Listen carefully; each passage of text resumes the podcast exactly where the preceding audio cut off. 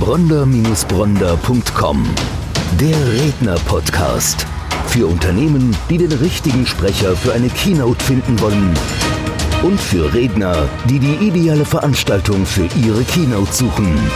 Eine gemeinsame Produktion von Die Redneragentur Bronder und Bronder und podcasthelfer.de bei All Audio. Hallo und herzlich willkommen zu einer neuen Podcast-Folge. Für diejenigen, die uns jetzt zuschauen und uns auch in bewegten Bildern auf YouTube sehen, nein, wir sitzen nicht im Beichtstuhl. Diese imaginäre Wand zwischen uns, die ist transparent, wir können uns sehen, aber sie ist Teil unseres Hygienekonzeptes und jetzt in diesen aktuellen Zeiten müssen wir natürlich schauen, dass wir das Ganze entsprechend konform umsetzen, aber dadurch, dass sie transparent ist, wirkt es nicht ganz so befremdlich. Bei uns heute im Studio ist Dr. Wolfram Schön. Wolfram Schön ist Experte für Vertrauen und Kommunikation, hat mehrere Bücher zu diesem Thema geschrieben und da werden wir heute tiefer eingehen. Hallo Wolfram, schön, dass du bei uns bist. Ja, Stefan, hallo. Hallo. Ich fange mal ganz salopp an und sage, was muss ich über dich wissen? Was muss man über mich wissen? Wolfram Schön, ich bin Physiker, ich bin Organisationspsychologe und Experte für die Themen Vertrauen und Kommunikation. Du machst das Ganze schon eine Weile, aber der Doktortitel stammt noch aus einer anderen Zeit, richtig? Der stammt aus einer anderen Zeit, obwohl das natürlich auch zu mir gehört, denn meine Basis liegt in der Physik. Ich habe also mal Atomkernphysik gemacht, habe Strahlenbiophysik gemacht und bin von dort aus dann in die Pharmaindustrie gegangen, wo ich letztendlich ja, betriebswirtschaftlich ausgebildet worden bin und aus dieser Zeit stammt natürlich der Doktortitel. Mhm. Du sagst das gerade, Pharmaindustrie, auf deiner Visitenkarte steht äh, DSC Healthcare Management Beratung. Ja. Bist du auf den Gesundheitssektor forciert? Bist du da spezialisiert oder böse ausgedrückt beschränkt? Nein, das beschränkt sind wir nicht, bin ich nicht, sondern die Pharma- und Medizintechnikindustrie, Healthcare-Branche ist letztendlich mein Home-Turf, meine mhm ja, meine Basis, wo ich herkomme, wo ich ganz viel gelernt habe. In der Beratung, in der Managementberatung habe ich jetzt etwa 50 Prozent Kunden aus diesem, aus diesem Branchenbereich, habe aber auch Banken, habe Chemieunternehmen, die natürlich auch letztendlich auch wiederum healthcare-nah sind, aber letztendlich viele Frankfurter Finanzdienstleister, Banken, und auch sonst ganz klassische Industriedienstleister und Industrieunternehmen. Gehen wir gleich nochmal spezialisierter darauf ein, weil dein Themengebiet ist eigentlich für jeden Dienstleister und, und für jedes Produkt interessant. Wie gesagt, gehen wir gleich nochmal tiefer darauf ein. Erstmal, was, was machst du überhaupt in der Managementberatung? Was sind da deine Schwerpunkte? Ja, also ich habe zwei Säulen, die ich für meine Kunden bediene. Zum einen ganz klassische Strategie- und Prozessmarketingberatung. Das kommt so aus der, aus der alten Zeit, will ich mal sagen. Über die Organisations- und Wirtschaftspsychologie bin ich dann in den Bereich Coaching noch viel stärker reingekommen, in den Bereich der Gefährdungsbeurteilung psychischer Belastung. Da kommen wir vielleicht zu dem Thema nachher noch dazu, aber vor allem auch zu dem Thema Vertrauen, das während des Masterstudiums dann zu mir gekommen ist. Und das Thema Vertrauen, habe ich inzwischen gemerkt, ist ein Thema, was in allen Projekten Relevanz hat für die Umsetzung, für den Erfolg der Projekte, aber auch innerbetrieblich. Und Vertrauen ist die Antwort auf ganz viele Probleme und Herausforderungen in Unternehmen. Da höre ich jetzt raus, also Vertrauen ist nicht nur ein Beziehungsthema, es ist auch tatsächlich ein Business-Thema. Ja, ich stelle gerne die Frage oder werde gerne gefragt, ist es ein Beziehungs- oder Business-Thema. Oder ist ein Ausschluss immer, in dem Fall. Bezie ne? Business ist Beziehung und deshalb ist es auch natürlich beides zusammen. Man kann das gar nicht trennen. Mhm. Denn ohne Beziehung geht im Business nichts und ohne Vertrauen geht auch ja, im Privaten nichts. Mhm. Du hast insgesamt fünf Bücher geschrieben, richtig? Ja, ganz ähm, genau. Ein Buch ist, wir haben es hier, Vertrauen, die Führungsstrategie der Zukunft. Du hast es gerade schon angesprochen. Du betreust und du bildest auch Führungskräfte aus, gerade mit diesem Thema Vertrauen. Ist das richtig? Ja. Die erste Frage ist immer, wenn man mit äh, Führungskräften, mit Geschäftsführern, auch mit Vorständen spricht, jeder bestätigt, dass das Thema Vertrauen entscheidend ist für den Erfolg eines Unternehmens.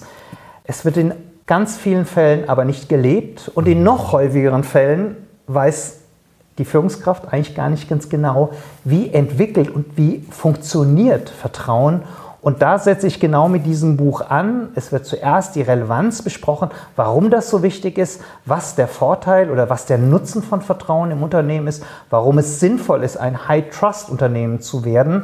Und danach gehe ich in den Büchern mit verschiedenem Fokus dann darauf ein, wie entsteht Vertrauen. Und ich habe da sieben Aspekte herausgearbeitet, wie Vertrauen konkret entsteht und beschreibe das auch. Es ist kein Kochbuch, aber ich habe es so versucht, dass es so strukturiert ist, dass man schon auch direkt nach dem Lesen loslegen kann, Vertrauen zu entwickeln und sein eigenes Handeln in Richtung Vertrauen neu auszurichten. Mhm. Du hast gerade einen spannenden Begriff gesagt, High Trust Unternehmen. Mhm. Also hohes Vertrauen ins Unternehmen. Was heißt das genau? Wie kann ich das als Unternehmer erreichen? Also High Trust Unternehmen heißt erstmal, dass das Unternehmen prinzipiell vertrauensorientiert agiert. Das mhm. heißt in der Führung, das heißt in der internen Führung, aber auch nach draußen zum Kunden.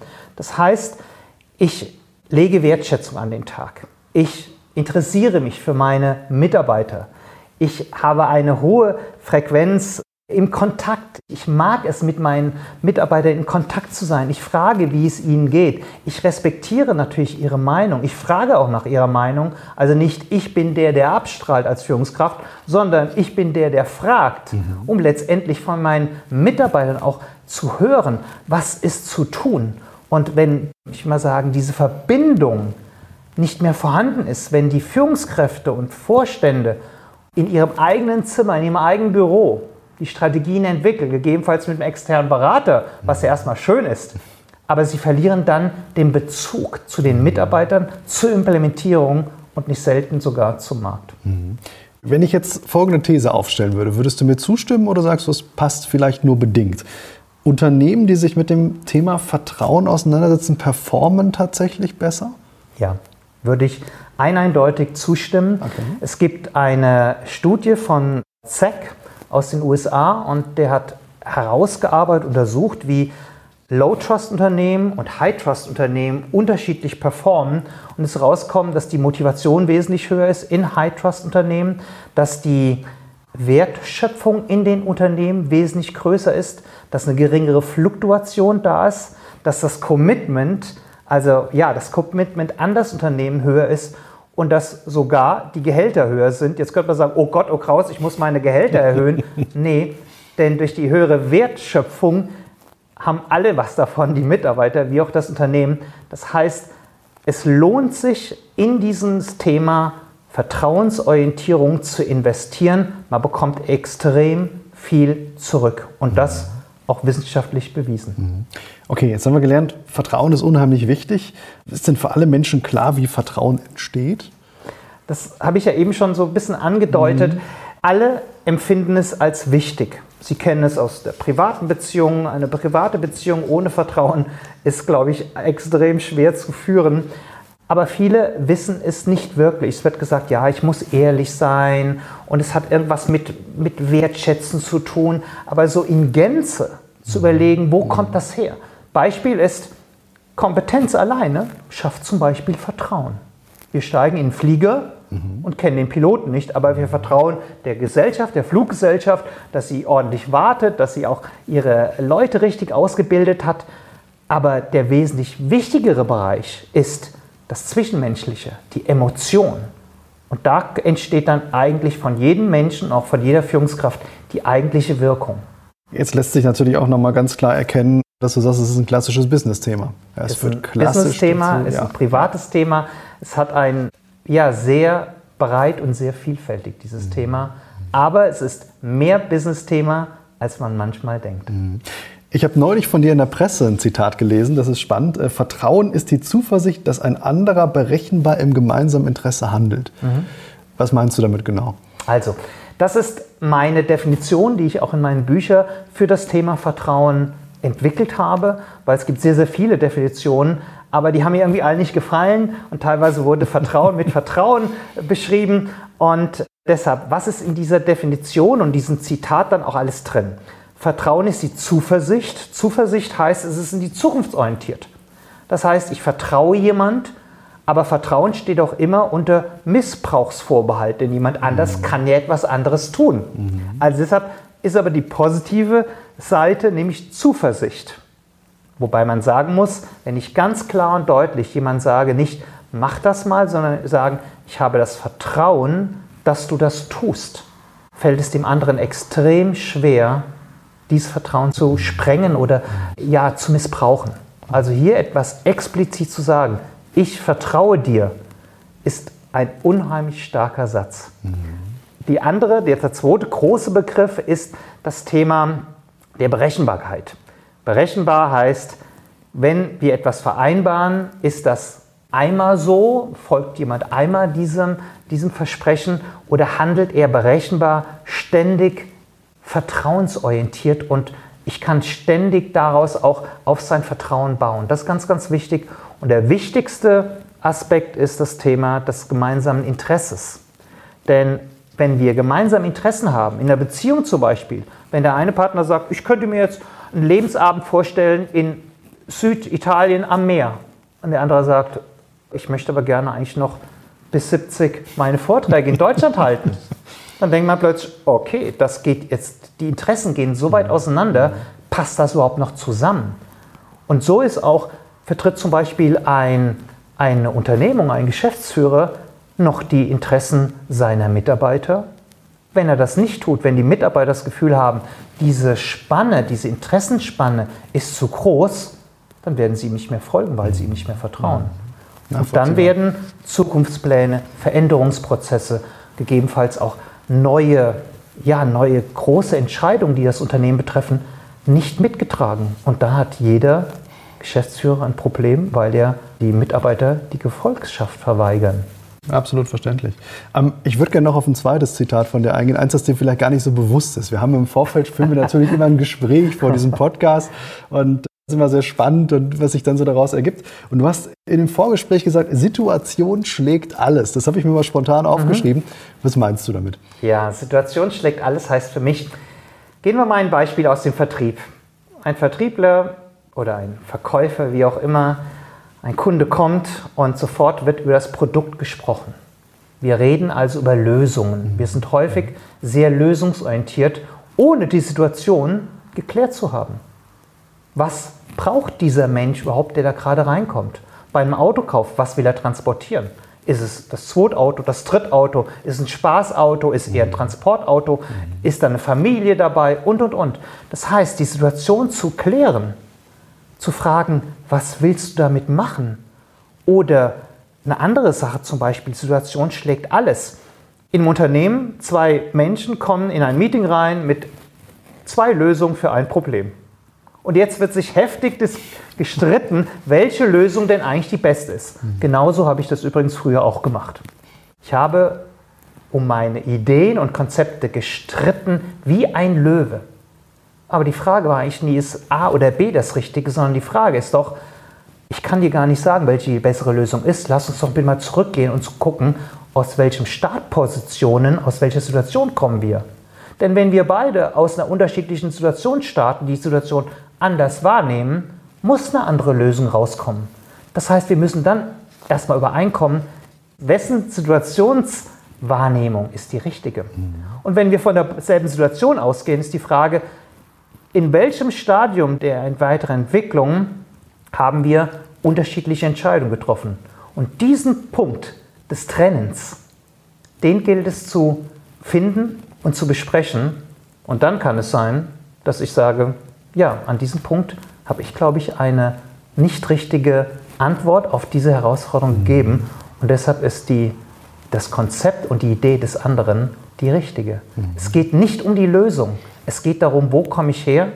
Und wenn wir da Vertrauen haben, nicht Ego, ich habe etwas entwickelt, sondern Vertrauen habe, dass der andere ja auch die beste Lösung finden wollte, dann werden wir eine Lösung gemeinsam finden, die entweder in der Mitte liegt oder ich werde zurückgehen und werde sagen, ja, deine Lösung war wirklich besser. Lässt sich absolut nachvollziehen. Wir haben gerade über das Buch gesprochen, über dein Buch Vertrauen, die Führungsstrategie der Zukunft. Du hast vier weitere Bücher geschrieben. Mhm. Lass uns kurz darüber sprechen, worum geht es in den anderen Büchern? Ja, das erste Buch 2014, welches im Springer Gabler erschienen ist, heißt Erfolgsfaktor Eigenpositionierung. Da geht es letztendlich darum, wie kann sich eine Person positionieren. Das war die Zeit der Ich-Aktie, mhm, ja, mhm. wo man wohl jeder überlegt hat, wie kommt er da mit seinem Unternehmen, wie wird er selbst zum Brand. Das ist dort beschrieben, aber auch wiederum parallel zu einem Marketingplan. Mhm. Das heißt also, ich habe daneben gestellt, Marketingplan aus der Wirtschaft, wie macht das die Wirtschaft für ein Produkt und wie kann ich das als Person machen. Mit meinen Stärken, mit meinen Leistungen, mit meinen Erfahrungen und das ist dann letztendlich das Produkt. Danach folgte dann vor drei Jahren das Thema Burnout. Da habe ich ein, eigentlich ein Whitebook, ein kleines Buch geschrieben über das Thema Burnout, psychische Belastungsstörung und bin darauf eingegangen, welche Entwicklungen kennzeichnen oder welche Stadien kennzeichnen die Entwicklung eines Burnouts. Und ich bin der Meinung, dass das ganz wichtig ist, dass Mitarbeiter, aber auch Führungskräfte das bis zu einem gewissen Punkt zumindest einschätzen können, wo entpersonalisiert jemand, wo zieht sich jemand zurück, mhm. wo ist er in der Phase noch des kompletten Über, der Übes des eigenen Ausbeutens. Und das heißt nicht, dass man mit diesem Buch einen Psychotherapeuten ersetzt, sondern es geht nur darum, bin ich als Führungskraft in der Lage, erste Anzeichen einer Belastungsstörung erkennen und dann letztendlich das natürlich in kompetente Hände und nicht in Richtung eines Coaches, sondern wirklich eines kompetenten Therapeuten zu übergeben.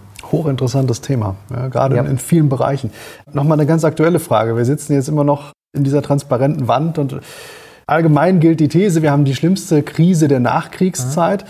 Was glaubst du, das Thema Vertrauen in Bezug auf die Krise, wird es da tendenziell eher so sein, dass das Thema Vertrauen zunimmt, gerade in Krisenzeiten? Wie siehst du das? Ja, also das Thema Vertrauen ist in den letzten Monaten hat wirklich an Bedeutung gewonnen und ein tägliches Beispiel ist, wie viel Vertrauen haben wir in die Entscheidungen und die Maßnahmen, die die Politik uns momentan, ich sag mal wirklich auferlegt. Mhm. Und momentan könnte man sagen, wir müssen der Politik vertrauen, aber wir sehen auch bei vielen, die sagen, wir mögen keine Maske, wir mögen die Einschränkungen nicht, dass da Vertrauen verloren geht. Und ich glaube, die Politik muss durch eine breite Information, durch auch das Wahrnehmen der Befindlichkeiten der Bevölkerung ganz klar kommunizieren und zeigen und Vertrauen herstellen. Denn ohne Vertrauen werden die Menschen nicht folgen. Aber heute Morgen habe ich gerade eine Zahl gehört, dass noch etwa 80 Prozent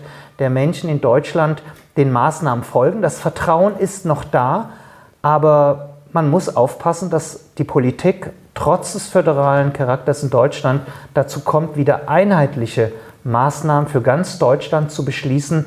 Denn dann hat man das Gefühl, und jetzt wieder zu dem ersten Zitat, es handeln alle im gemeinsamen Interesse. Sehr spannend. Du hast dich intensiv mit dem Thema auseinandergesetzt, merke ich, weil das war kein Thema, was wir im Vorfeld besprochen haben. Das war wirklich eine spontane Frage aus dem Interview heraus.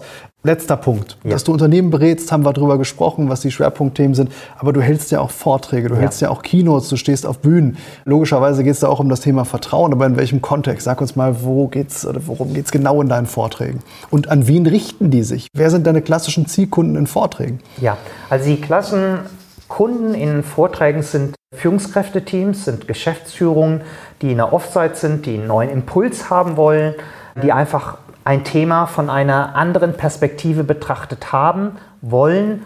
Und genau das ist das Thema Vertrauen, um letztendlich den Weg aufzuzeigen, warum macht es Sinn, ein High-Trust-Unternehmen zu werden. Und das kann sein, natürlich bei Verbandstagungen, wo ganz unterschiedliche Unternehmen aus einer Branche sind. Das kann aber auch ein, wie schon gesagt, ein Führungskräfteteam aus einem Unternehmen, aus einem Konzern sein oder, wie das häufig passiert, ein Vertriebsteam, wo man letztendlich den Vertrauensaufbau und das Entwickeln von Vertrauen in Richtung Kunde mhm. beschreibt. Mhm. Und da kommen doch manchmal große Augen, wenn man den einen oder anderen Aspekt wieder neu aus dem, aus dem Rucksack herausholt und sagt, denken Sie doch mal wieder dran, vielleicht etwas mehr Interesse an Ihren Kunden zu zeigen. Und das ist manchmal sehr, sehr schön, welche Erfahrungen, welche Erlebnisse da rauskommen.